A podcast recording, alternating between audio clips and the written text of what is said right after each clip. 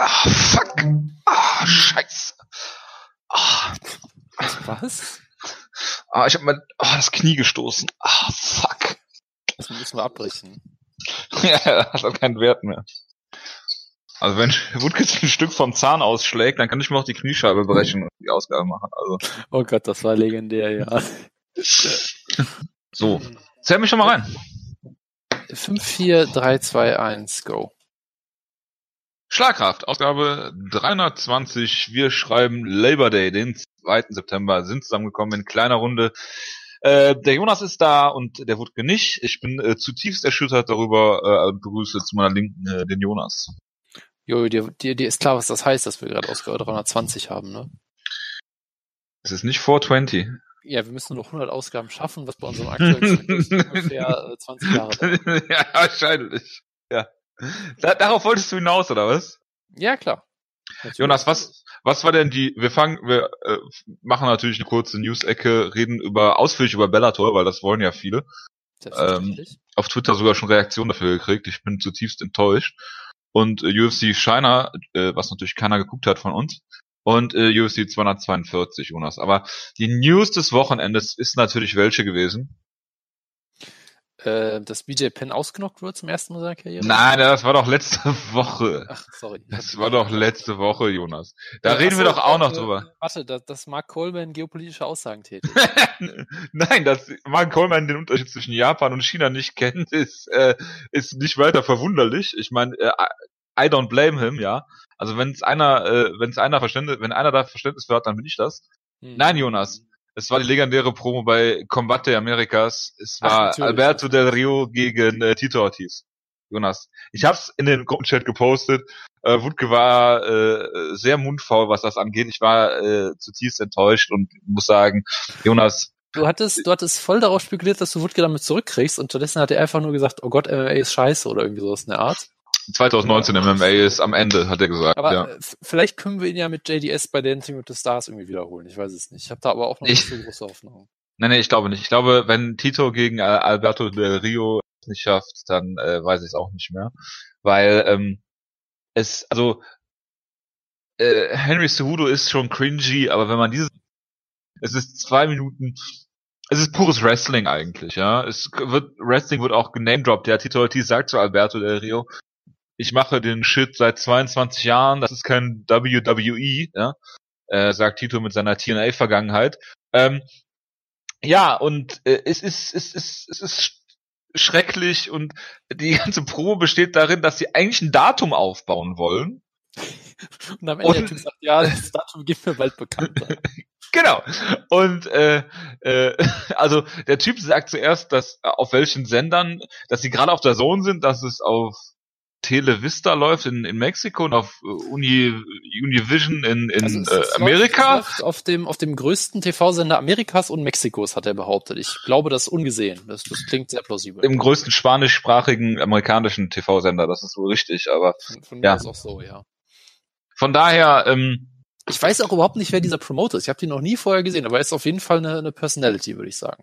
Ja, ja, das ist großartig, dass er eigentlich nur das sagen will und Tito ihm dann das Mikrofon entreißt. Und das Geile ist, für diese Promo gibt es nur ein Mikrofon. Die reichen sich das Mikrofon die ganze Zeit hin und her. Das ist, das ist, es ist so großartig. Ich glaube, wir müssen es, wir müssen es eigentlich in die Beschreibung posten. Und wir halten euch natürlich auf dem Laufenden, wo es äh, läuft und wann es läuft, weil aber das wissen die noch nicht, weil es wurden drei Sender genamedroppt, es wurde noch keine Zeit genamedroppt, also irgendwie äh, Alberto Del Rio und Tito Ortiz werden irgendwann gegeneinander kämpfen. und ich möchte zwei, drei Sachen noch sagen. Zum einen, ich weiß wirklich nicht, ob ich diesen Promoter lieben oder hassen soll, weil er ist Lieben. irgendwie unfassbar nervig, aber auch unfassbar großartig. und, und dieses Comeback, wo dann Tito Ortiz sagt, das ist mein Ring und er reißt ihm das Mikro weg und sagt, nein, das ist mein fucking Ring, war halt schon ziemlich geil, muss ich sagen. Ein, also am besten ist, als Alberto Del Rio auf einmal sagt, Donde está la raza?" Ja, Ich habe dich wieder nicht verstanden, aber ja. äh, Tito, äh, äh, äh, Alberto Del Rio sagt, Donde está la raza? Dann gibt's Pops, dann sagt es mein Ring, das ist mein Ring, und dann sagt der Promoter, mein fucking Ring. Und dann die Crowd lacht einfach. ja es Das ist das Beste an der Promo, wenn eine Crowd einfach lacht. Ja, aus das vollstem Herzen. halt auch vor allem noch, dass Tito Ortiz im Vergleich zu Alberto Del Rio wie eine gute Promo aussieht. Weil Del Rio einfach so scheiße ist. Wie bitte? Also, also Jonas. Also, Jojo, your, your Er bringt- face, Jojo, your face will be going face up. Ja. Face up, genau. Face up ist das Geilste. You will be face up. Ja, Nein, your face will be face up. Ja. ist ja nicht so, dass der Körper face up ist, sondern das Gesicht selber ist auch noch face up. ja. Also, es ist, es ist äh, großartig. Meinst du, Jonas, und das frage ich dich jetzt völlig ernsthaft. Ja.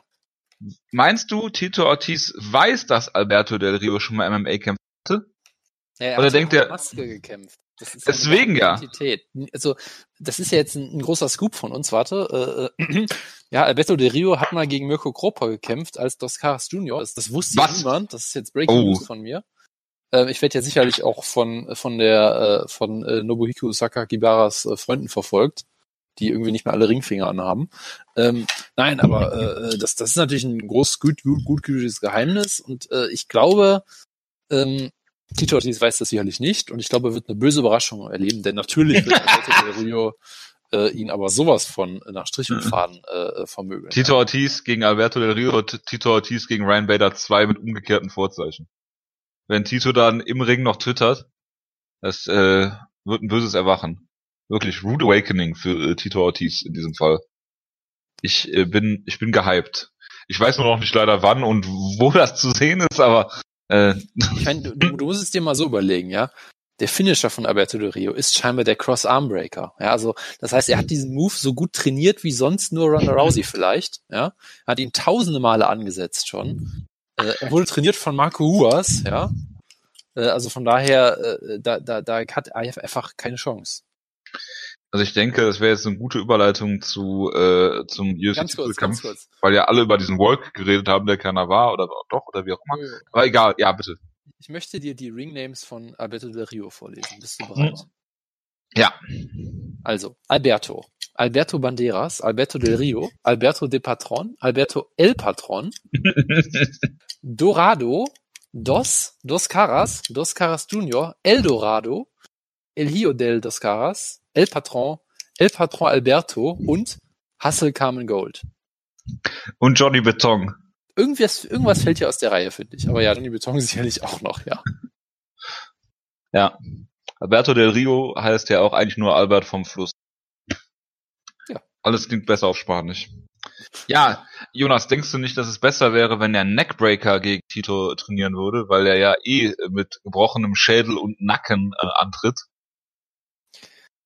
Ja, aber da- dann ist das doch nicht effektiv. Wenn der Nacken eh schon gebrochen ist, was willst du mit dem Neckbreaker erreichen?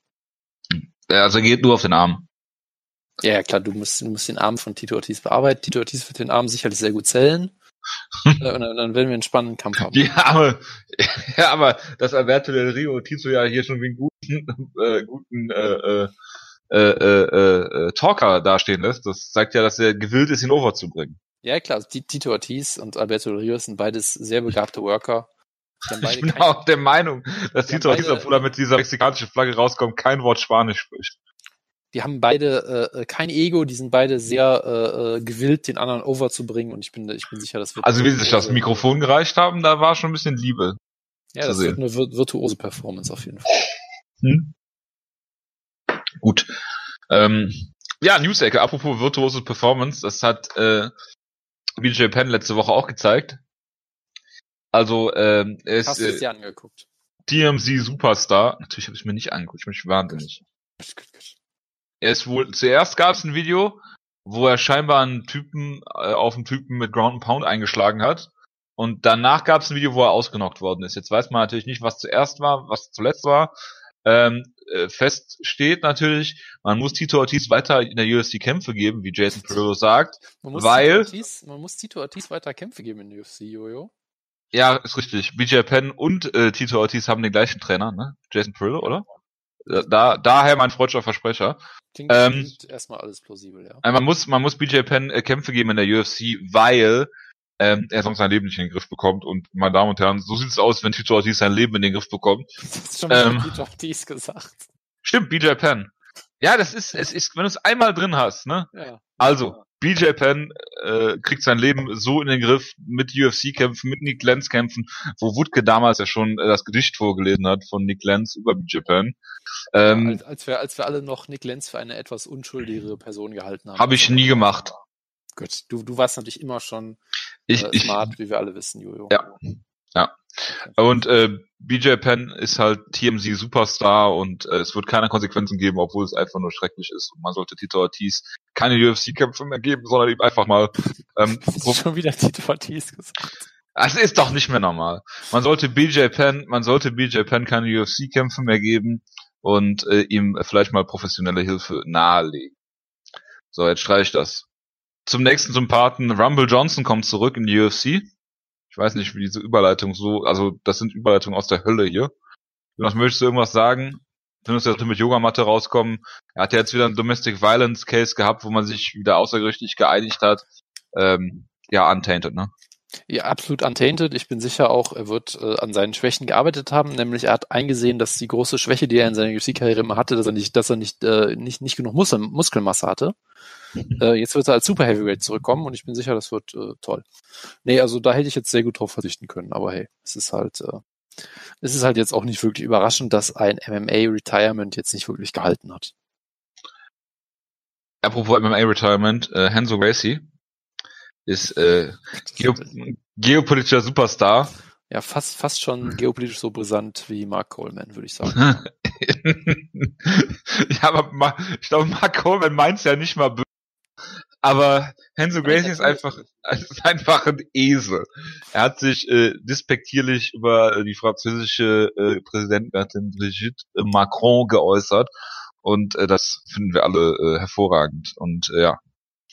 Äh, was wolltest du jetzt nochmal sagen? Mehr Gracies in der Weltpolitik oder was? Äh, ja, das, das können wir jetzt nicht irgendwie engineeren, damit wir einen, einen packenden Titel haben. Das, das wird nicht. Nee, ich habe jetzt genamedroppt und deshalb äh, bleibt bleibt das mal so im Hinterkopf stehen, äh, falls ich mich nicht noch 43 Mal mit Tito Ortiz äh, ver verspreche. Ähm, Jonas, wo wir gerade bei höllischen Sachen sind, Kampfansetzung aus der Hölle. Äh, Bigfoot Silver gegen Gabe Gonzaga, äh, Bernacle Boxing. Ja, wenn es zwei MMA Heavyweights gibt, die ich mit Boxing in Verbindung bringe, dann die beiden auf jeden Fall. Mhm. Ich bin mir sicher, dass sich Gonzaga direkt die Hand brechen wird. Ja, das ist durchaus nicht unplausibel, ja, aber ich glaube, es wird so oder so ein toller Kampf und wir werden alle uns sehr, sehr gut fühlen, danach den geguckt zu haben oder ihn halt auch nicht geguckt zu haben. Äh, ja, ich werde mich sehr gut fühlen, damit ihn nicht geguckt zu haben. Ja, ja, aber Bernacle Boxing ist eine, ist eine wundertolle Sache. Wirklich super, super, super Sache. Noch eine, noch eine Kampfankündigung, wo ich mich hin und her gerissen fühle ähm, ob ich den Kampf gucken will oder nicht. Es ist äh, Carlos Condit gegen Mickey Gall. Das ist auch sehr deprimierend. Ja, die Vorstellung, also, dass Condit das verlieren könnte, ist sehr deprimierend. Äh, ja, klar könnte er es verlieren. Ich glaube jetzt, ich glaube nicht, dass er den Kampf, diesen Kampf verliert, aber allein, dass man diesen Kampf ansetzen muss und es Sinn ergibt in irgendeinem Paralleluniversum, macht mich schon sehr, sehr traurig und bestürzt. Ich meine, es ist jetzt nicht unplausibel, dass Mickey Gall ihn besiegt und danach CM Punk nochmal herausfordert. Also, was, was äh, soll man da sonst noch zu sagen? Warum sollte er CM Punk herausfordern? Er hat doch schon einen Sieg gegen CM Punk. Den ich damals in San Diego im Hooters gesehen habe. Gut, hätten wir das auch geklärt. Ja. Carlos Condit ist das immer wieder einer meiner Top 5 Lieblingskämpfer. So. News-Ecke abgehakt. Jonas. Ja. Du hast ja UFC China gucken wollen. Ich hätte mir den Main Event sicherlich angeguckt, wenn ich nicht vergessen hätte, dass die Show stattfindet oder wann sie stattfindet. Dann, äh, dann erzähl doch mal. Du hast doch bestimmt äh, den Main Event mindestens in Giftform gesehen, als Jessica Andrade im Clinch zerstört wurde. Ja, äh, ich war, äh, wo war ich denn? Ich war am Baggersee, glaube ich, oder so. Ach so, ich dachte, du warst am Schützenfest. Nee, am Schützenfest, ich bin ja vor dem Schützenfest an den Baggersee geflohen quasi. Äh, so war das, glaube ich. Am, äh, schön am Baldeneysee, wieder in der Heimat wahrscheinlich. Nee, äh, nee, nicht am Baldeneysee. Ähm, aber dann war ich halt so gesehen quasi mal für mehr als eine Stunde offline, was normalerweise nie passiert. Hab dann irgendwann Twitter wieder aufgemacht und dann da habe ich halt ein Gift davon gesehen. Dachte mir so, oh, da war ja irgendwas, okay. Äh, und das ist eigentlich alles, was ich zu diesem Kampf sagen kann. Also ich habe danach mir das dann natürlich ähm, den, den vollen Clip angeguckt äh, Und ja, es war natürlich sehr beeindruckend, äh, was, was Wei Zhang da gemacht hat, was jetzt auch so, glaube ich, in der Form niemand erwartet hat. Es gab ja ein paar Leute, die gesagt haben, oh, vielleicht kann sie es schaffen, irgendwie diszipliniert zu kämpfen und Andrasch dann eine Decision abzutrotzen oder sonst irgendwas. Aber das in der Form hat, glaube ich, wirklich niemand erwartet. Ähm, das war halt schon ein ziemlicher Schocker. Und ich meine, du kannst jetzt natürlich im Nachhinein irgendwie alles. Ja, gut, Brandon, äh, Brandon Schaub hat es nicht kommen sehen, das kann man so sagen. Ja, Brandon Schaub sieht vieles nicht kommen, ja, das kann man auch mal so sagen. Ähm, nein, aber man kann natürlich sich im Nachhinein das alles irgendwie so ein bisschen zurechtreden und sagt, ja gut, Andrasch ist halt auch immer unfassbar wild und, und drischt da so wild auf einen ein, ohne jede Defense und macht technisch vieles komplett falsch, so, so nach Motto, sie hat die ganze Aggression von John Lineker, aber sehr wenig der Technik und sie kommt halt damit durch, weil sie ein hartes Kinn hat, weil sie in der Gewichtsklasse kämpft, wo es halt wenige One-Shot-KOs gibt, um nicht zu sagen gar keine, weil sie halt physisch eine unfassbare Wucht ist und so weiter und so fort, ja äh, kann man natürlich jetzt im Nachhinein alles sich so schön reden, dass das nur eine Frage der Zeit war oder so. Andererseits, wir haben halt so verdammt viele Kämpfe gesehen, äh, wo sie einfach Kämpferinnen, die einfach auch verdammt gut sind, komplett zerstört mit ihrer Physik, mit ihrer Physis, mit ihrer Physis wollte ich jetzt eigentlich sagen, aber egal. Physis. Physik. Ja, mit, mit ihrer Physis. Ich kann nicht mehr sprechen. Macht nichts. Fragtito Ortiz. Ja. Genau. Äh, allein dadurch einfach auch wirklich gute, disziplinierte Kämpferinnen komplett in den Boden gerammt hat. Äh, von daher ist es trotzdem schockierend, ja. Aber ja, ich meine, sie kam halt wieder raus wie immer, hat unfassbar viel Druck gemacht, äh, hat auch diese wunderbaren Exchanges, die sie halt mit, mit so Leading Hooks, äh, äh, äh wo sie versucht, mit Hooks die Distanz zu schließen, so was natürlich auch immer super ist. Ja, und dann wurde sie halt ein, zwei Mal wunderbar ausgekontert, gab dann so einen Schlag, wo sie gewackelt hat, dann wunderbare, ja, Knees, Clinches, Elbows, äh, ich fand diese ganzen Diskussionen, ob die Elbows jetzt auf den Hinterkopf gingen, eigentlich ziemlich bescheuert, muss ich sagen, aber gut, weil ich mir denke, wenn du halt im, wenn du halt da stehst und dann den Kopf irgendwie nach unten drehst und dann währenddessen jemand Elbow zeigt, ja, dann trifft er dich vielleicht irgendwo am Hinterkopf. Aber ja, das ist dann auch, DQ finde ich auch, Jonas. Das ist dann, ist dann da sind, wir, sind wir einer Meinung. Das ist dann auch nicht die Schuld von der Person, die die Elbows zeigt, aber gut. Doch. Äh, es ist genauso, wie wenn du jetzt, weiß ich nicht, äh, wenn, wenn du jetzt, wir reden ja gleich nur über einen Felderkampf, ja, also wenn jetzt, wenn jetzt Etzmabo seinen Headkick zeigt, wo Felder sich währenddessen in das Spinning Backfist dreht und dann in den Hinterkopf getroffen wird mit dem Headkick und ausgenockt wird, ist es ja auch kein DQ. Das ist einfach ein K.O.-Sieg. Ja, weil Edson Barbosa sich, äh, weil, weil Paul Feller sich reingedreht hat. Ja, also das war halt genauso, genauso ein Fall. Ähm, Entschuldigung, dass ich gerade lache. Ich habe gerade was Witziges gesehen in so einem Heft, was hier gerade offen rumliegt. Ich dachte jetzt einfach, meine Präsenz würde ich zum Lachen. Okay, ja, es, es geht, es geht um dich. Warte, ich poste es, ich poste es mal eben in den Gruppenchat. Warte, du hast über, irgendwas über mich in irgendeinem Heft gelesen. Das macht mich gerade sehr nervös. Ja, es, also es, es liegt hier einfach offen. Es hat meine Verlobte heute von der Messe mitgebracht. Das ist so ein Kochmagazin. Und Jonas, ich kann dir nur meinen absoluten Respekt zollen für den Pornobalken, den du da an, an den Tag legst, ja. Aber dass du hier äh, Rehrücken von der Feuerplatte zauberst, also das ist wirklich, also. Ich würde niemals mit Spargel kochen, also bitte. Ja, und, und, und wenn dann nur im Slowcooker. Das ist vollkommen korrekt, ja. Ähm, Entschuldigung, ich, ich wollte, ich wollte dich nicht unterbrechen. Den Faden ganz geringfügig verloren. Was man halt sagen muss dann, äh, Zhang hat das halt dann, wie gesagt, wunderbar gefinisht, äh, äh sie überhaupt nicht zurückkommen lassen.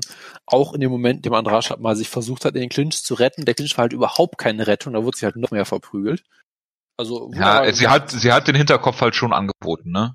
Tja.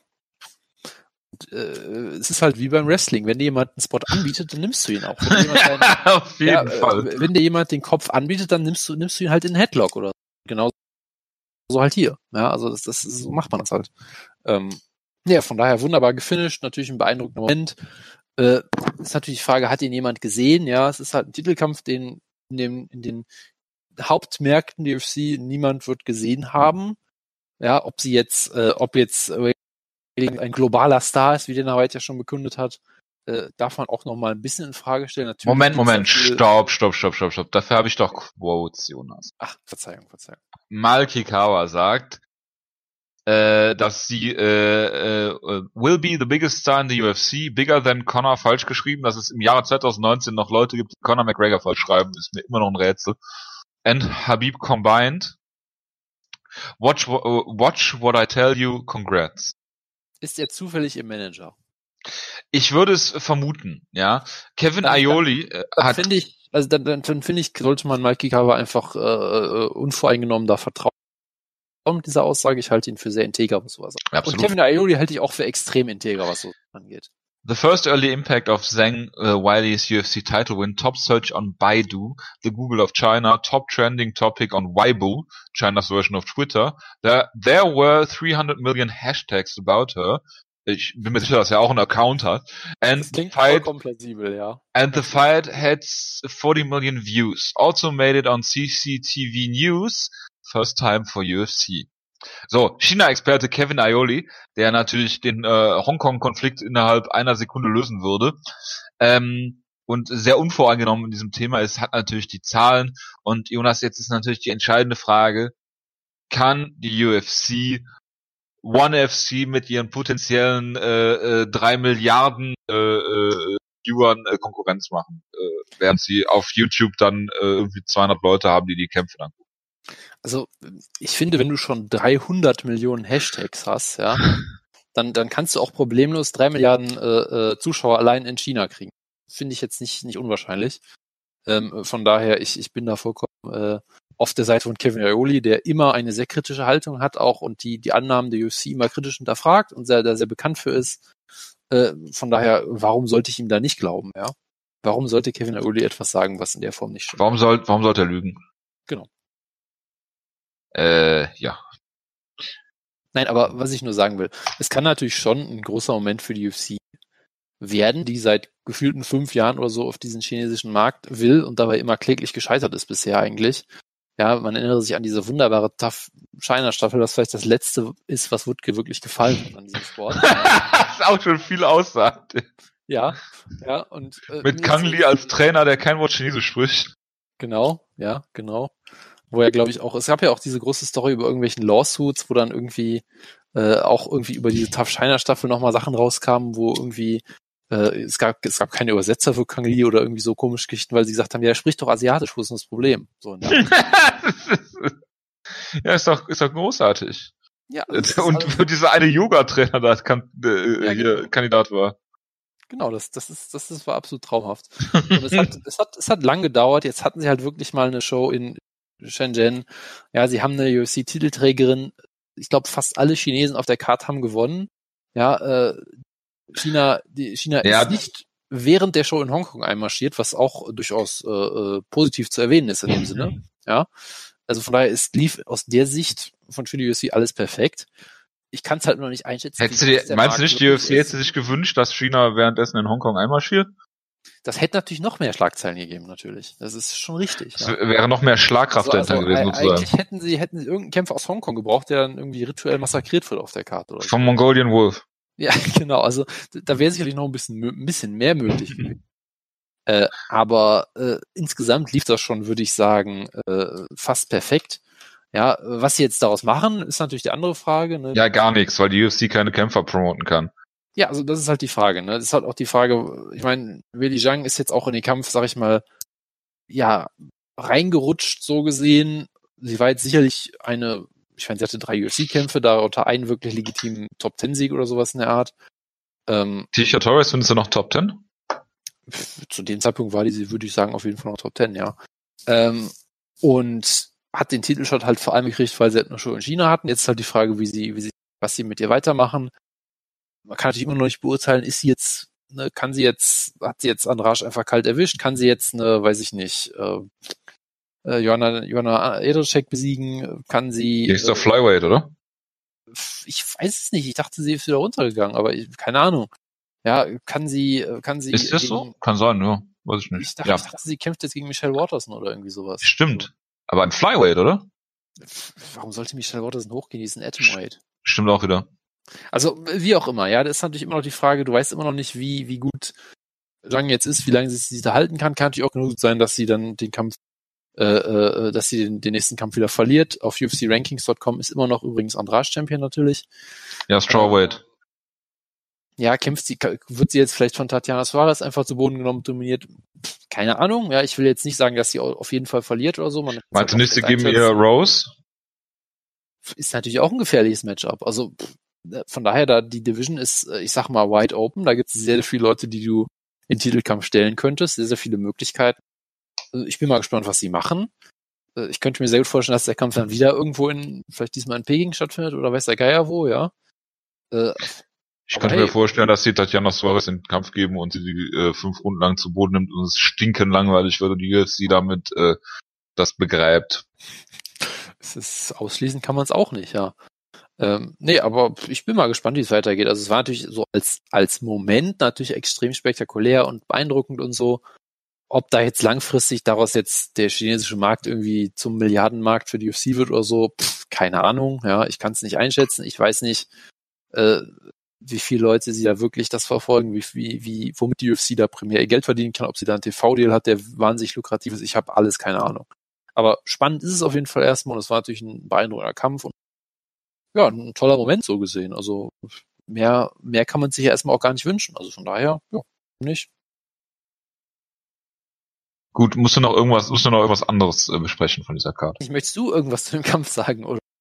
Nein, das, was soll man dazu sagen? Es war ein 41 Sekunden Kampf und sie ist völlig äh, hat, also du, äh, du, du, forderst jetzt, du, du forderst jetzt das Immediate Rematch, willst du damit sagen? Nein, ich fordere damit, äh, ich würde sie gegen Rose stellen. Das ist ein interessanter Kampf und äh, sicherlich äh, äh, spannender, als wenn man sie gegen Tatjana Suarez stellt. Das äh, kann sehr gut so sein, ja. Ja, und du kannst sie natürlich auch nur in China einsetzen, ne? Wenn du die jetzt in Las Vegas irgendwo hinstellst, interessiert kein Schwein. Ich weiß auch nicht, ob das von der Zeitverschiebung her so interessant wäre. Jojo, sie, Jojo, sie ist ein globaler Star. Das heißt, du kannst sie auch in Oberhausen ah. gucken. Da kommen die Leute. Klar, weil äh, Oberhausen ja bekannt ist für seine chinesische Subkultur. Ja, Little China in Oberhausen. Sie ist ein globaler Star, das heißt, sie ist überall auf der Welt ein Star jetzt, Jojo. Nein, ist sie nicht. Sie warum, wird niemals warum, größer warum werden als du, Connor. Warum nimmst du nicht einfach Dana White beim Wort? Warum sollte er lügen? weil er immer, weil er immer lügt. Er lügt ja sogar, wenn er es nicht mal muss. Das ist ja, das ist ja das, äh, ist ja dieses Donald Trump Phänomen. Also ich werde mich dazu jetzt nicht weiter äußern. Äh, äh, sie, werden, sie werden sie mit Sicherheit schlecht bucken und äh, äh, lass sie in China ein Star werden, aber global keine Chance. Strawweight Frauen interessiert eh keinen äh, Casual Fan, von daher äh, abhaken und weiter. Gut, Jonas, UFC, ah nee, Bellator, Jonas, Kongo gegen Bader. Ja, das, das ist, das ist eine Ansetzung, oder? Das ist eine Ansetzung, ist richtig. Ja, Brian Bader greift hier nach den Sternen, er will, er will Double Champ. Es ist, es ist absolut traumhaft. Ähm, willst du ernsthaft über diesen Kampf reden? Natürlich nicht, bist du bekloppt? Okay. Ja, sorry, du hast hier so angefangen, ja, also bitte. Weil, äh, äh, was, wer, wer steht denn im Coming-Event, Junge? Ist die Karte einfach nicht offen. Derek Campos gegen Daniel Strauss, glaube ich. Sie haben irgendwie ein Featherweight-Turnier scheinbar. Ach ja, es stimmt. Ist quasi, es ist quasi ein, ein Rückgriff auf äh, alte Zeiten so ein bisschen, ja. Ähm, weil, Wir haben gar nicht über Mitrion gegen äh, Haritonov 2 geredet. Ja, hast du es geguckt? Matt Mitrion hat es nicht geschafft, einen Mouthpiece äh, zu finden, was ihm gepasst hat. Dann ist ihm wieder rausgefallen, da wurde er ausgenockt. Das war der Kampf. Ja, ist doch, ist doch super. Ja. So, Ryan Bader, was haben wir da? Daniel Strauss gegen Derek, Derek Campos. Pat Curran lebt noch. Das auch freut mich zu hören. Sam Cecilia, hervorragend. Guck mal. Oh Gott, ist das schlecht. Ja gut, ähm, UFC 242, äh, Habib gegen äh, Dustin Poirier in Abu Dhabi. Ähm, das heißt, es könnte vermutlich zu einer guten Zeit für den deutschen Zuseher sein. Wir haben es jetzt noch nicht rausgefunden, welche Zeit es genau sein wird. Wir vermuten so gegen 20 Uhr die Hauptkämpfe. Ähm, äh, unter Vorbehalt natürlich, wie immer. Ähm, aber auch diese Card finde ich persönlich sehr top-heavy.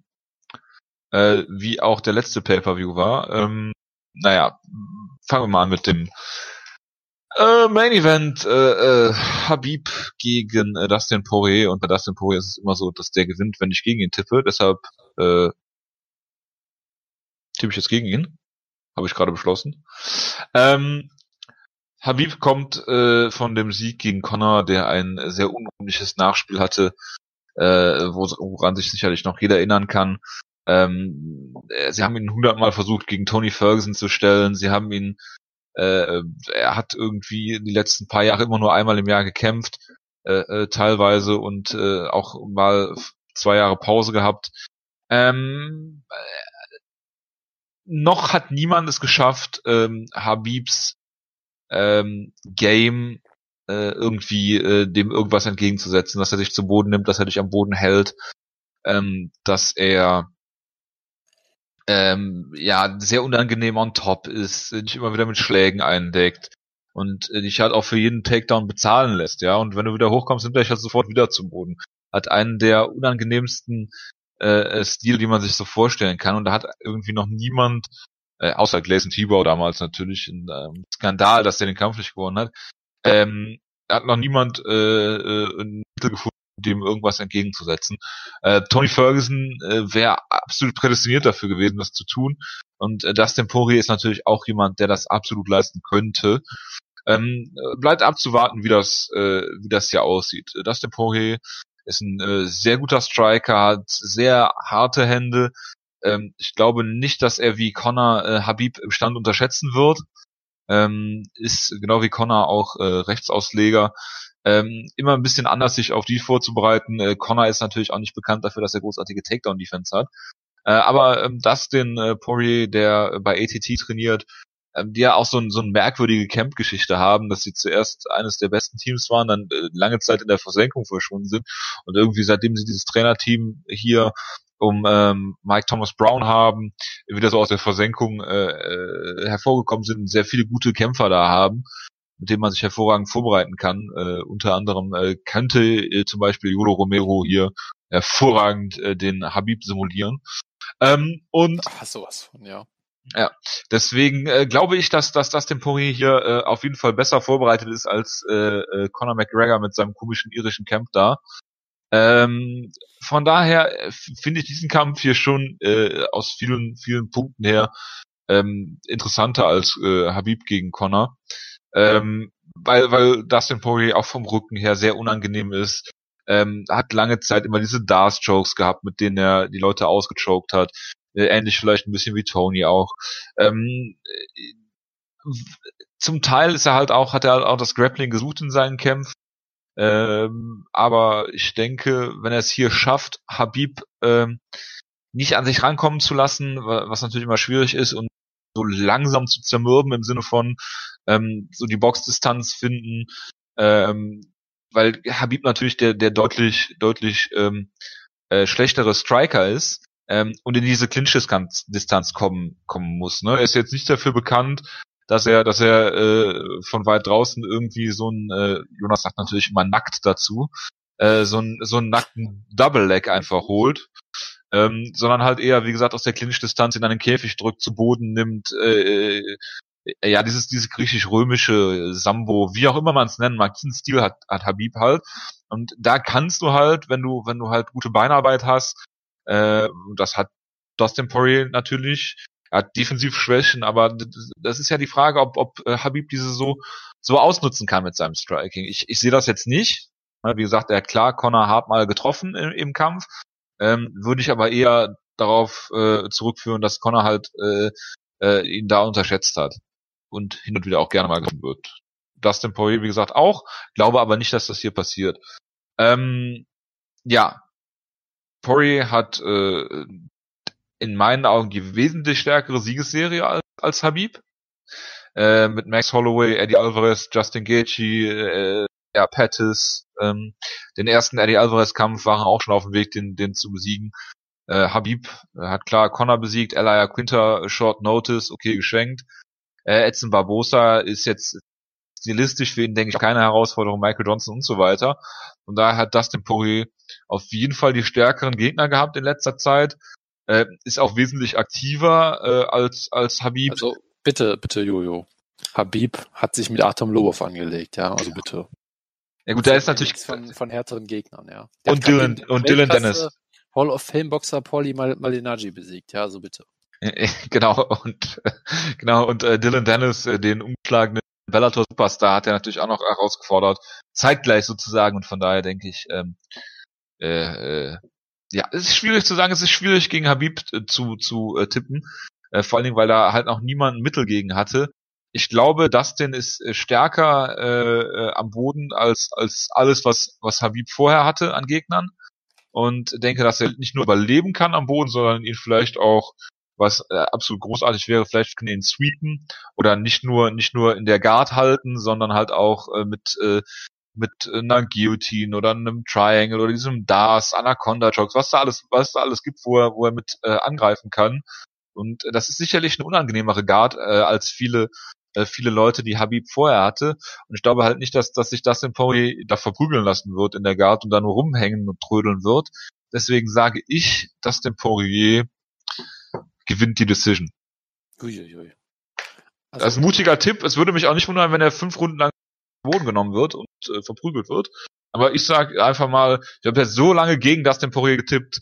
Ich finde äh, Habib unfassbar unsympathisch und äh, auf der anderen Seite das Poirier, wenn man sich mal äh, ansieht, was der sozial so alles leistet, ähm, dass er, dass er regelmäßig Sachen von sich ver versteigert und für gute äh, Zwecke spendet, ähm, denke ich, dass äh, äh auch aus äh, Sympathiegründen hier Dustin Poirier äh, den Kampf gewinnen sollte.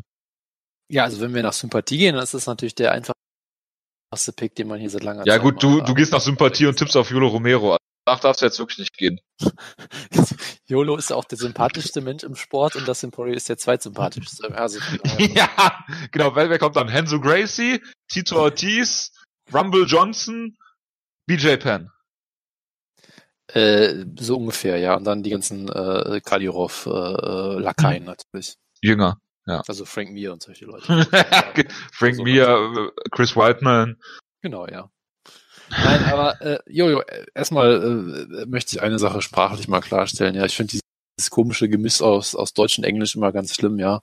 Wir sind hier ein deutscher Podcast, wir sollten uns auf Deutsch unterhalten, ja. Ich finde nicht, dass wir jetzt die ganze Zeit über irgendwelche Naked Double Legs oder so reden sollen. Ja, wir sollten einfach. Sondern über Übergänge oder was? Habib ist nicht bekannt für seine nackten Übergänge, ja. Das sollten wir einfach ja. festhalten, finde ich. Genau. ja, absolut.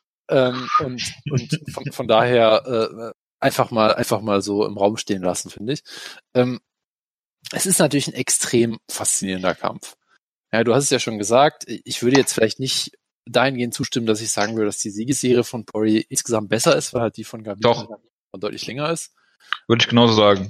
Man muss trotzdem sagen, die Siegesserie, die Poirier jetzt hat, ist unfassbar beeindruckend, auf jeden Fall. Ja. Also ich meine, Gaethje Alvarez Holloway, äh, gesagt, das ist äh, absolute Murderer's Row so ein bisschen, ja. Das meine ich jetzt ein bisschen. Es ist auf jeden Fall eine absolute Murderer's Row. Ja, absolut, dass du mich für Anglizismen äh, kritisierst und in die Ecke kommst, finde ich auch wieder super. Das ist eine, äh, wie, wie sagt man das jetzt auf Deutsch? Eine Mörder, Mörderreihe. Eine Mörderreihe, ja, genau. Sehr schön, ja. Ähm, nein, aber, äh, und auch vor allem, ich finde es so beeindruckend, wie sehr er sich einfach weiterentwickelt hat. Ja, also du kannst, finde ich, ihn, wenn du dir ihn jetzt anguckst und den Dustin Poirier, der gegen Diego Brandao gekämpft hat oder solche Leute, ja, das ist, das ist ein anderer Kämpfer. Du kannst ihn kaum wiedererkennen, ja. Und ich meine, natürlich, viele Kämpfer verbessern sich und machen inkrementelle Verbesserungen und so. Aber die Art und Weise, wie er seinen Stil eigentlich komplett geändert hat, er ist halt nicht mehr dieser komplett wilde Brawler, der komplett überhaupt ohne Defensive eigentlich mehr oder weniger antritt, ja. Er ist mittlerweile jemand, der, der sehr intelligent auch blockt, der, der, der jemanden wie Max Holloway komplett frustriert, auch mit Jab und mit seiner Block, Technik, so dass sich Holloway irgendwie die, die Hände zerhaut auf seinem Schädel, weil er, weil er ihn die ganze Zeit nicht clean treffen kann, sondern nur den Ellbogen trifft oder den Kopf oder, oder die Schädeldecke, was auch immer. Ja, also die, dieser Sprung, den er auch gerade defensiv gemacht hat von seiner Composure her, er war ja auch immer so ein bisschen, er wirkt halt wie jemand, dem der Kampf auch, sag ich mal, schnell entgleiten kann, wenn er mal nicht so läuft, wie, wie er das haben will, der auch äh, äh, ja vielleicht dazu neigt, ein bisschen zu emotional zu kämpfen oder sowas, den man dann ein bisschen aus dem Konzept bringen konnte. Also die diese, diese sowohl technische als auch so, so mentale ja, Reife, die er auf einmal gewonnen hat, ist halt unfassbar beeindruckend. Und er ist halt gleichzeitig immer noch einer der unterhaltsamsten Kämpfer, die du dir vorstellen kannst. Ja nicht so, als wäre jetzt, als wäre jetzt zu so einem GSP-Kämpfer geworden, der jetzt, sag ich mal, Safety First kämpft oder sowas in der Art unbedingt. Ja, nichts gegen GSP, ja, einer der besten Kämpfer aller Zeiten, aber er hat halt immer noch diesen gleichen Grundstil, nur halt einfach viel besser auf einmal als früher. Und das ist halt extrem beeindruckend. Ähm, ich glaube natürlich weiterhin, wie ich schon seit fünf Jahren erzähle, ist der härteste Puncher im Lightweight natürlich, ohne jede Frage. Ähm, kann man einfach kommentarlos in den Raum stellen, würde ich sagen. Ähm, Jojo stimmt mir auch vollkommen zu, das ist, das ist sehr schön, ja. ja absolut, ähm, absolut. Ich habe nur gerade an Ross Pearson gedacht. Der ist ja nur der technischste. Genau, der ist der technisch beste Boxer. Ja, ja. Ist natürlich der härteste Puncher, ist ja vollkommen klar. Ähm, das sind natürlich zwei sehr unterschiedliche Konzepte. Das darf man nicht durcheinander bringen. Ähm, Und er ist da auf jeden Fall, glaube ich, für jeden im Lightweight auf jeden Fall äh, mittlerweile brandgefährlich geworden.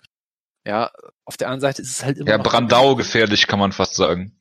Das, das wird nicht der Episodentitel, Lukas. Das wird nicht. Ich habe dir schon mehrere Episodentitel hier vorgeschlagen, ja? Ja, wir haben, ich habe ein halbes Dutzend mir aufgeschrieben. Wir müssen da gleich auf eher nochmal drüber reden, wie wir das machen. Ähm, ist, ich ich wäre für Jonas, was war das, Jonas Lammrücken? nein, nein, Jo, Jonas Rehrücken von der Feuerplatz, der, der Episodentitel. da, da bin ich, da bin ich vollkommen dagegen. Ähm, nein, Ähm, aber vor allen Dingen fehlt da ein äh, Apostroph für den äh, Genitiv, weil sonst heißt der Typ einfach Jonas Rehrücken. dem Jonas- Jonas, sein, de- dem Jonas sein Rehrücken. Genau. Oh Gott, du hast ja auch alle aufgeschrieben. Ja, natürlich. ist ja unglaublich. Ja, mal. gut, gut, also, ähm, auf der anderen Seite, er kämpft halt einfach gegen fucking Habib, den, den man auch, also ich habe ihn zu oft auch mal unterschätzt. Ja, ich habe ja legendär damals getippt, dass Edson Barbosa ihn besiegt. Das war das legendär, war legendär, ja. legendär schlechter Tipp auf jeden Fall. ähm, und ich meine, über Habib, ja, wir müssen jetzt über seinen nackten Übergang nicht nochmal reden, aber er ist ja halt jemand, der ist unfassbarer Athlet auch. Er hat einen L.I. Quinter äh, outgejabbt wie sonst irgendwas, was halt primär durch seine Geschwindigkeit auch, auch kommt. Er ist jetzt natürlich kein technisch wunderbarer Striker oder sowas. Das muss er ja auch nicht. Er muss halt nur einen Jab haben, der von der Bewegung her so ein bisschen ähnlich aus wie die, aussieht wie ein Double Leg, so wie bei GSV damals, so dass du nie weißt, was kommt und du nie weißt, wie du dich verteidigen sollst dagegen. Das reicht ja schon im Prinzip. Ja. Ähm, er geht ein unfaches Tempo, er zerbricht seine Gegner mental wie kein zweiter, er talkt Trash im Kampf. Äh, er ist nach dem Kampf natürlich ein absolutes Sweetheart und sehr sympathisch, wie wir alle wissen. Ähm, und er hat gegen, hat Connor eigentlich ziemlich deklassiert, wenn wir mal ehrlich sind, ja. Also ich glaube, Connor hat ja sogar eine Runde ziemlich gut mitgehalten in der dritten oder was auch immer das war, aber sonst war es halt eigentlich eine sehr klare Sache für Habib, den auch zu Boden geschlagen hat, den am Boden kontrolliert hat nach, nach Belieben, mehr oder weniger. Ähm, also ich meine, das, das ist halt, es ist halt einfach ein Kämpfer, wie wir ihn selten erlebt haben in diesem Sport. Der einzige Mann weiterhin, der ihn besiegt hat, meiner Meinung nach, ist natürlich Gleison ja, in einem Kampf. Äh, aber ist ein anderes Thema. Ähm, von daher, ich tue mich halt echt Jonas, gegen, Jonas, kann man, kann man gleich einen Tibau gegen Habib Nurmagomedov vergleichen mit äh, Luke Rockhold gegen äh, äh, Jacare Souza? Oder gegen äh, äh, Tim Kennedy? Also gegen Tim Kennedy natürlich nicht, weil Tim Kennedy äh, absolut chancenlos war gegen Luke Rockhold. Achso, echt? Viele haben ihn vorne gesehen. Ja, das mag ja sein, ja. Wohin gegen Jacare natürlich gegen Luke Rockhold im ersten Kampf gewonnen hat, das hat, hat irgendwie nur außer mir keiner verstanden. Ist ja auch vollkommen klar. Ja, und dass Tim Kennedy äh, Luke Rockhold besiegt hat, hat auch außer Wutke niemand verstanden. Tja. Wir sind halt absolut alles totale Versteher bei Schlagkraft. Ja klar. Ja. Ähm, ja, was ich halt sagen will, klar, wenn der Kampf im Stand bleibt, ja klar, Habib kann durchaus mit seiner Geschwindigkeit einiges noch machen, aber letztendlich ist natürlich Poirier der viel technisch bessere Pan äh, äh, Striker, der der größere Puncher, der vielseitigere Striker, defensiv besser. Aber es ist halt immer die Sache, wird der Kampf wirklich stehen bleiben? Und ich glaube halt tendenziell eher nicht. Ja, ich überlege mir halt auch gerade, wer ist der letz- letzte Ringer, der versucht hat, Dustin Poirier zu Boden zu nehmen? Gleison Äh, Tibau. Dustin Poirier, was? Gleison Tibau. Der hat gegen Ach, Dustin Poirier gekämpft? Achso, Dustin Poirier, ich dachte, der äh, äh, hat, zu nehmen. Also ich glaube, er hat auch durchaus, ich meine, Eddie Alvarez hat es vielleicht versucht, keine Ahnung, ich glaube, Eddie Alvarez hat vor allem eine Guillotine gegen ihn gepult oder irgendwie sowas in der Art. Ähm, also ich weiß halt auch nicht, wann er das letzte Mal gegen einen so und ähm, ja überzeugten Ringer, kompromisslosen Ringer gekämpft hat. Ähm, von daher, ich glaube, bei allen Stärken, die Poirier hat, ich glaube, er kann den Kampf auf jeden Fall dreckig machen. Ich glaube, er wird jetzt nicht in der ersten Runde einfach in den Grund und Boden zermalmt oder so. Ich glaube, er kann mit Bodyshots vielleicht ein bisschen was anrichten gegen Habib. Ich glaube, da musst du auch drauf setzen, wenn du Habib auch zermürben willst, müde machen willst und so. Ich kann halt trotzdem nicht, so leid es mir tut, ich kann irgendwie nicht auf Poirier tippen. Ich glaube, letztendlich ist Habib immer noch zu dominant in dem, was er macht und ich glaube, er wird dann gewinnen. Aber es ist ein faszinierender Kampf, einer der besten Kämpfe, die du bucken kannst im Lightweight. Äh, Und von daher kann man gespannt drauf sein. Jonas, ich habe dich kurz gefact-checkt. Ja. Du hast gesagt, Dustin, Dustin Poirier ist der größere Puncher, aber Habib ist drei Zentimeter größer. Ja, das ist genau das, was ich damit gemeint habe. Dankeschön. ja. So, sowas lasse ich, sowas lasse ich dir nicht durchgehen, ja. Weißt du, wenn du mich hier die ganze Zeit daran erinnerst, dass Tito Ortiz und BJ Penn zwei verschiedene Personen sind, ähm, dann äh, muss ich das auch machen. Jonas, ich habe dir mal ein paar Episodentitel hier vorgeschlagen. Ja, es ist, es ist ein Traum, ja. Also wir haben äh, nackte Übergänge, Mörderreihe, inkrementelle Verbesserungen von seiner Composure her, mentale Reife, GSP ist nicht unterhaltsam, härtester Puncher im Lightweight, dem Jonas sein Rehrücken, fucking Habib, ähm, Habib muss nur einen Jab haben. Habib ist ein Sweetheart, dessen Team hat Habib besiegt und Poirier ist der größere Puncher. Das ist, was man, was man äh, aus dieser äh, Fight-Analyse hier von dir äh, zusammenfassend sagen kann. Ist das richtig? Habe ich das richtig zusammengefasst? So soll ich jetzt meine, meine möglichen Episodentitel auch noch vorlesen, oder wie das? Nein, das machen wir gleich im Nachgang. Okay, gut, dann machen wir es Nachgang. Jonas, der zweitbeste Kampf auf dieser Karte ist natürlich Ottman Asaitar gegen Timu Pakan, äh, Pakalanen. Pakalinen. Äh, Pakalin. Der, der, der für Germany. Äh, ja, ja. Ja, ja. Und da im Marokko. um Gottes Willen. Nächster möglicher Personentitel. also bitte nicht. Äh, ja, äh, Jonas, Edson Barbosa gegen Paul Felder, das ist doch ein Kampf, der ja, das, das sind, das sind Dimensionen von, von äh, Schlagtechniken, die äh, führen können, ja. Das sind, das sind äh, Spinning Back Kicks, Spinning Back Fists, Spinning Shit in äh, was man also das ist äh, hervorragend. Also ich ich äh, das ist ein Kampf wie für dich gebucht, Jonas. Und ich finde ihn einfach, äh, er, er kann eigentlich nur unterhaltsam werden und er wird hoffentlich einfach nur schrecklich werden, weil sie sich die ganze Zeit drehen und nicht treffen werden und äh, oder gleichzeitig naja, am Hinterkopf naja, und dann ausnocken. Es wird sich vor allem eine Person hier drehen, sagen wir doch ganz ehrlich. Wer? Joe Rogan. Ist er da? Paul Felder natürlich. Ach so. Ich hoffe natürlich, dass Paul Felder irgendwie es schafft, seinen eigenen Kampf zu kommentieren, aber ich glaube eher nicht.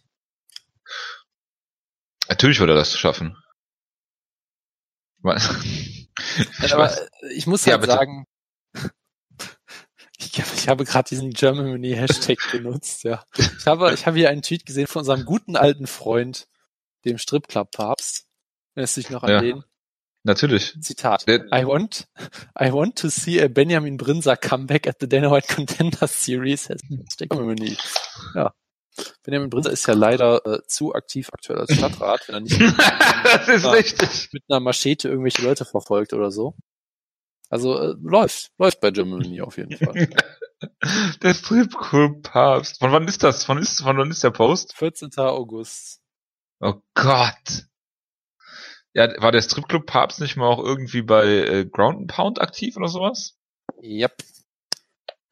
Ach. Ganz sehr gut. Genau. Sehr gut. Ja, ja, also Benjamin Brinzer muss in die Contender Series. Gut, Jonas, dann red doch mal über den Kampf, bitte. Über den letzten Kampf von Benjamin Brinzer soll ich jetzt reden. Ach so, Edson Barbosa gegen Paul Felder, ja. Ich muss sagen, dieser erste Kampf, der war für mich so ein bisschen wie so ein re religiöses Erlebnis, so ein religiöses Erwachnis oder so, die in die ja, Church of Paul Felder. Ja. Church of Strip Club Papst. nee, der möchte ich wenig zu tun haben. Äh, aber ich habe diesen Kampf damals einfach sehr geliebt, ja, dass einfach Paul Felder sagt, hey, ich kämpfe gegen einen gegen den, einen der gefährlichsten Kickboxer der Division. Was mache ich jetzt? Ich mache einfach einen Kickbox, wo ich mich die ganze Zeit unwild im Kreis drehe und hoffe aufs Beste. Ich habe diesen Kampf sowas von geliebt. Er war extrem unterhaltsam. Er war unfassbar scheiße. Natürlich hat Paul Felder den Kampf relativ klar verloren. Ich weiß, schockierend, jetzt sowas von mir zu hören. Äh, ja, aber, es ist echt schockierend von dir zu hören. Es hat sehr viel Spaß gemacht, diesen Kampf zu sehen. Einfach nur, ähm, ich weiß nicht, ob ich jetzt was anderes hier erwarten sollte in dem Rematch, weil Edson Barbosa hat gezeigt, dass er ähm, nicht ganz gut genug ist für die absolute Spitze. Ja, auf jeden Fall. Ich hatte ja gewisse Hoffnung, äh, Habib besiegen äh, und so weiter. Äh, das hat, kann man glaube ich mittlerweile vergessen, gerade nachdem er jetzt auch noch brutalst von Justin Gaethje ausgenockt wurde zuletzt. Aber er ist halt immer noch gut genug, um zum Beispiel einen Dan Hooker absolut windelweich zu prügeln. Äh, also, also von daher, er ist immer noch auf einem hohen Niveau, er ist ein sehr gefälliger Kickboxer. Paul Felder ist so jemand, der ist ein sehr bemühter Kickboxer, ja, aber er ist jetzt auch kein wahnsinnig guter Kickboxer, er ist halt solide, er kann Leute aus, er hat durchaus Power. Technisch gibt es natürlich sicherlich noch Leute, die besser sind. Es gibt Leute, die einfach wie einfach schneller sind, äh, präziser und so weiter. Ähm, härter punchen, wie das in Poirier zum Beispiel, genau. Ähm, aber trotzdem ist Paul Felder halt jemand, wo man denkt, ich glaube, seine größte Stärke ist noch der Clinch einfach nur. nur. Ich dachte, seine größte Stärke ist das Kommentieren. Also, ja, seine größte Stärke ist vielleicht das Kommentieren, das macht er auch extrem gut, das ist richtig. Hoppala, jetzt fällt mir alles runter hier. Während ich über Paul Felder rede, da, da äh, verliere ich die Kontrolle über meinen Körper. ähm, nein, aber ich glaube halt, Paul Felder ist jemand, er kämpft halt so gerne in diesem Stil. Ich meine, muss auch überlegen, Paul Felder hat auch einen Charles Oliveira größtenteils auch grappelt, ja. Und den Kampf eigentlich so größtenteils gewonnen. Ja, von, von daher, äh, ich glaube, er ist ein relativ guter Allrounder auf jeden Fall, aber ich glaube, sein Striking ist vielleicht so eine, eine seiner schlechtesten Facetten eigentlich, wenn wir ehrlich sind. Aber, aber halt eine so unterhaltsamsten. Äh, und ich meine, er hat halt dieses, dieses irische Feuer in sich als Irish Dragon, ja, äh, wo er einfach nicht anders kann, als zu scrappen, einfach nur wie BJ Penn, aber das darf man ja irgendwie heute auch nicht mehr sagen. Ja. ja. Ähm, und von daher, ich glaube, es wird eigentlich ein ähnlicher Kampf wie beim letzten Mal. Weil ich glaube, um Edson Barbosa zu besiegen, musst du ihn halt am Käfig stellen und extrem viel Druck machen im Stand, ihn dann zu Boden nehmen. Und ich glaube, Paul Felder kann vieles, aber das nicht unbedingt. Und daher glaube ich, es wird ein sehr unterhaltsamer Kampf, wo sich viel gedreht wird. Und ich glaube, es wird eine, eine Decision für, für Edson Barbosa. Ja, Jonas, ich habe noch mal ein paar Episodentitel und eine Zusammenfassung deiner äh Edson Barbosa ist zum Vergessen Hooker windelweich prügeln kann man natürlich auch anders verstehen. Paul Felder stets bemüht. Hertha Punchen mit Dustin Poirier. Paul Felders größte Stärke äh, ist das Kommentieren. Bei Paul Felder verliert Jonas die Kontrolle über seinen Körper. Irisches Drachenfeuer, Just Scrap und Paul Felder kein Druckkämpfer. Ja, das ist alles teilweise ein bisschen zu lang für die, für die, für die Episodentitel, ja. Ich würde ja gerne eine Show nennen, bei Paul Felder verliert man die Kontrolle über seinen Körper. Ja, aber, aber das kannst du ja als Bullet Point, kannst du das ja einbringen. Ja, ja das, das, kann man natürlich machen, ja. Also, ich, ich hatte vorher schon gedacht, dass das eine sehr kurze äh, Episodenbeschreibung wird, weil ich nur so drei Bullet Points habe, aber. Äh, nein, nein, ich helfe dir heute danke, aus. Danke dir. Ja, ich, ich merke das schon, ich merke das schon. Ach ja. Ja, Jonas, äh, interessanter Kampf äh, ist der ist der nächste. Das ist äh, Islam Makachev gegen äh, Davi Ramos. Davi Ramos, der ja Nick Hein besiegt hat, äh, ist dieser hervorragende Jiu-Jitsu-Kämpfer gegen den dagestanischen Sambo-Kämpfer äh, äh, äh, äh, Islam Makachev. Und äh, ja, ich äh, will es hier kurz fassen. Ich denke nicht, dass Davi Ramos den Kampf zum Boden kriegt. Sein Striking ist schon noch sehr limitiert und äh, Makachev wird den Kampf hier am Stehen halten und ihn äh, verprügeln. Ja. Also, du willst jetzt natürlich länger darüber reden. Es ist ein interessanter Kampf, man muss jetzt nicht groß drüber reden. Makachev ist, was das angeht, äh, Davi Hamosh heißt er ja sicherlich, vermute ich, keine Ahnung. Ist ja bei diesen, bei diesen Kämpfern immer so. Nein, Ramos heißt er. Äh, Ramos, okay. Ja. Ähm, Frag mal bei Wilson Reis nach. Ja, also ich meine, zwei gute Kämpfer auf jeden Fall, die Potenzial haben. Ich würde tendenziell auch Makachev tappen, glaube ich, weil Sambo, keine Ahnung. Äh, aber ja, ist ein solider Kampf. Kann nicht, nicht viel gegen sagen. Worüber man auch nicht viel gegen sagen kann, ist natürlich ein Heavyweight-Kampf zwischen Shamil Abda, Abdurahimov und Curtis Blades. Also bitte, Jo, da kannst du jetzt mal eine Viertelstunde drüber was erzählen. Curtis Razor Blades, ja. Yes. der, beste, der beste Nickname. Äh, ja, der, dem ich damals keinen Sieg zugetraut hätte gegen Mark Hunt, weil ich ihn damals mit Jared Cannon ja verwechselt habe. Äh, ich meine, es, gibt, es gibt Leute, es gibt Leute, die verwechseln China und Japan, ja, da kann man auch zwei Kämpfer verwechseln, ja. Ähm, kämpft gegen äh, äh, Shamil Abdurakimov, den ich kenne aus seinem großartigen Timothy Johnson Kampf, den er verloren hat. Ich dachte, du äh, kennst ihn aus dem großartigen Kampf gegen Derek Lewis, wo Derek Lewis ihm mit Bodykicks beide Arme gebrochen hat. ja, das auch. Geil, Jonas. Er hat einen Sieg gegen Neil Grove. Kennst du den noch? Den südafrikanischen Superstar Neil Grove. Selbstverständlich. Ja, der hat doch früher bei Strikeforce auch gekämpft. Und 2016 sogar noch bei Bellator. Ach, herrlich. Ja, äh, ich finde den Kampf absolut schrecklich und ich nehme an, dass Curtis Blades ihn hier zu Boden äh, nehmen wird. Äh, er wird natürlich Bladen, deswegen auch sein Nickname und äh, den Kampf dann äh, gewinnen, äh, weil äh, sie denken, dass der Cut bei Abdurakimov ist und den Kampf äh, abbrechen und äh, ja, Dr. Stoppage Sieg für Curtis Blades, also, äh, also, trotz du, Cut. Du willst damit sagen, es wird äh, die UFC-Version von Cody Rhodes gegen Goldust. Äh, wenn das, wenn das blutig war, obwohl äh, Rhodes blutig, ne?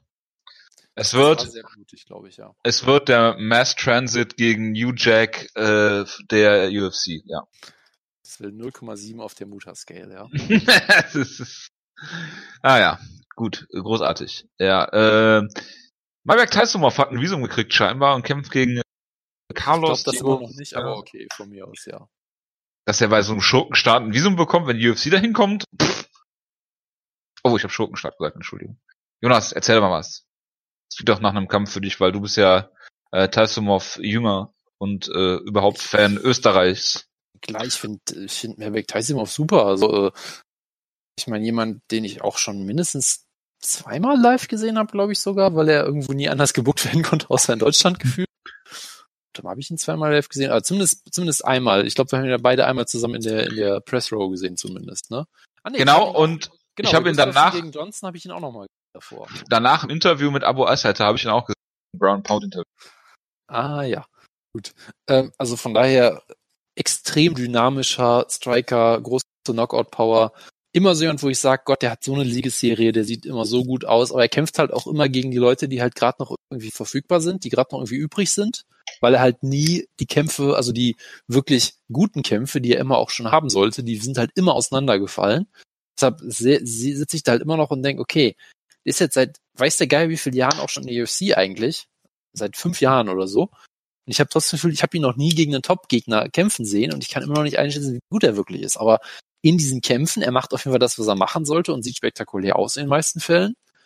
Ähm, und ich meine, Diego Ferreira ist ja schon mal ein, ein, schon mal ein ganz solider Schritt. Ich meine, das ist langjähriger UFC-Veteran, auch schon seit fünf Jahren in der UFC, hat den besten Ultimate Fighter-Sieger aller Zeiten, Colton Smith, besiegt. Ja, also das muss man auch erstmal schaffen. Äh, hat Drenzy Sinijin besiegt, ähm, hat äh, OAM besiegt, den neuen GSP, wie wir alle wissen, der jetzt vier Kämpfe am Stück verloren oder so.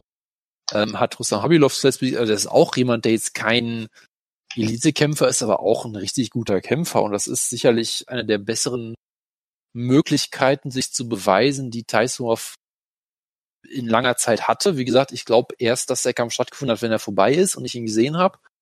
Äh, aber ich hoffe einfach mal, dass es gut für ihn läuft. Ich frage mich natürlich bei ihm auch so ein bisschen wie bei ähm, wie bei unserem guten Freund äh, Volkan Özdemir, was der bloß angestellt haben muss, dass er nie ein Visum kriegt. Aber gut, eine andere Frage. Aber ja, auch das ist äh, jetzt sicherlich kein Kampf, der vom Name Value dich so von, vom Sofa haut oder so, aber der könnte auch ziemlich gut werden. Das äh, stimmt. Moment, ich muss noch eben zu Ende schreiben hier. Äh, weil ich habe immer weiter Episodentitel sammeln. Nein, nein, ich habe ich hab nur Bullet Points hier zu äh, de, dem Kampf, zu seiner Kampfzusammenfassung mir kurz notiert, und zwar, dass äh, Malberg Taisumov extrem dynamisch ist, dass er immer gegen die Resterampe kämpft, dass er ganz solide äh, Schritte macht, dass äh, Colton Smith ein Sieg ist, der vieles heißt, was wissen viele nicht, ja, dass äh, du Rustam Habilov äh, genamedroppt hast, was mir eine Yusuf Sadulayev Überleitung ermöglicht, wie ich mir hier extra notiert habe. Aha, Jonas, aha. Äh, äh, was macht eigentlich Hideo Tokoro? Ähm, der trainiert mit Davy Boy Smith Jr. So, guck ja. mal, das habe ich. Genau, und der letzte Punkt ist äh, Visa-Fragen, äh, Fragen mit äh, Merbek Tasumov und Volkan Özdemir. So. Heißt es nicht Visumsfragen? Nein, es ist ja die Mehrzahl, es geht ja um mehrere ah. Visa. Ach, es sind mehrere Fragen, okay, verstehe. Ja. Ein Visum, zwei Visa. Ich sag's immer wieder gerne. Äh, Jojo Calderwood gegen äh, KGB Lee. Jonas. Willst du dazu was sagen? Ich nicht. Ja, muss man jetzt nicht groß. Aber Jen Collowat ist immer sympathisch. Man muss natürlich bei ihr immer hoffen, dass sie gewinnt, damit man diese wunderbaren Postfeld-Interviews kommt. Äh, äh, mit ihrer mit ihrer wunderbaren Stimme. Ähm, Und dem wunderbaren Akzent. Genau, also ich meine, Collarwood, ja, sie hat ihren letzten gewonnen. Äh, also auch da Titelherausforderin wird sie vermutlich nicht mehr werden, aber äh, sie ist immer unterhaltsam eigentlich, sie ist immer sympathisch. Sie ist immer schottisch. Ja, genau. Sie ist extrem schottisch auf jeden Fall. Und Andrea Lee äh, ist halt auch äh, eine gute Kämpferin sicherlich. Ja, hat jetzt äh, sogar eine ganz ordentliche Siegesserie, sogar mit drei UFC-Siegen in Folge. Okay, ist auch komplett an mir vorbeigegangen, muss ich sagen. Ähm, ja, warum nicht? Ist ein solider Kampf, kann man, kann man. Kann man gucken. Sonst ist aber nicht mehr viel auf der Karte, was man gucken äh, muss, oder? Außer Ottman Assetar. Ja, Ottman Assetar natürlich, ja, genau. Die Hoffnung von Germany und äh, Mama. Ja. Ist das richtig? Ich meine, Bilal Mohammed ist auf den Prelims.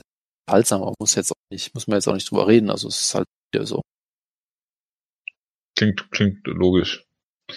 Gut, Jonas. Ja, ich meine, wir können äh, jetzt noch die, die geopolitische Ecke aufmachen, um zu, reden, wie sympathisch äh, das Austragungsland ist, aber das lassen wir jetzt, das sparen wir uns jetzt, glaube ich.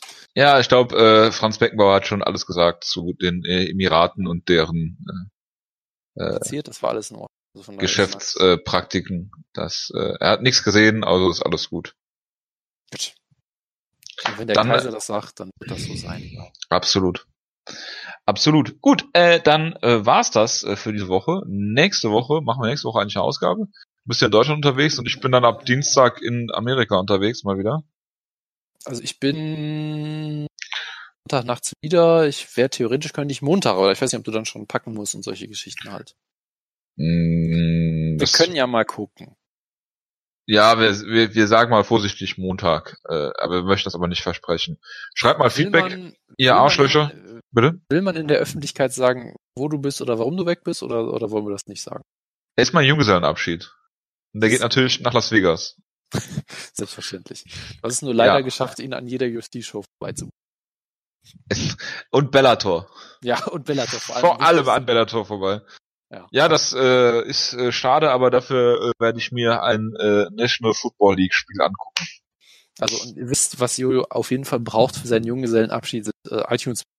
Äh, ähm, äh, die werden dann auf meiner Hochzeit werden die ähm, äh, mit einem äh, Dia-Projektor auf so eine Leinwand projiziert. genau, oder äh, Ophonic Credits kann ja auch sehr gut. Phonic Credits haben wir ja sogar mal bekommen, ne? Ja, ja, und das Gute ist halt, wir tapen mittlerweile so selten, dass wir sie eigentlich nicht mehr brauchen, weil wir jetzt in, in dem Free-Modell wieder äh, äh, voll reinpassen. Das würde halt nicht funktionieren, wenn du jede Woche tapest, aber wenn du irgendwie nur so selten tapest, dann passt das perfekt. Äh, absolut. Dann äh, noch ein Shoutout ans Grundgesetz und äh, genau. Vielleicht bis nächste Woche. Äh, bis dahin, macht's gut. Äh, ciao, ciao. Bis dann. Ciao, ciao.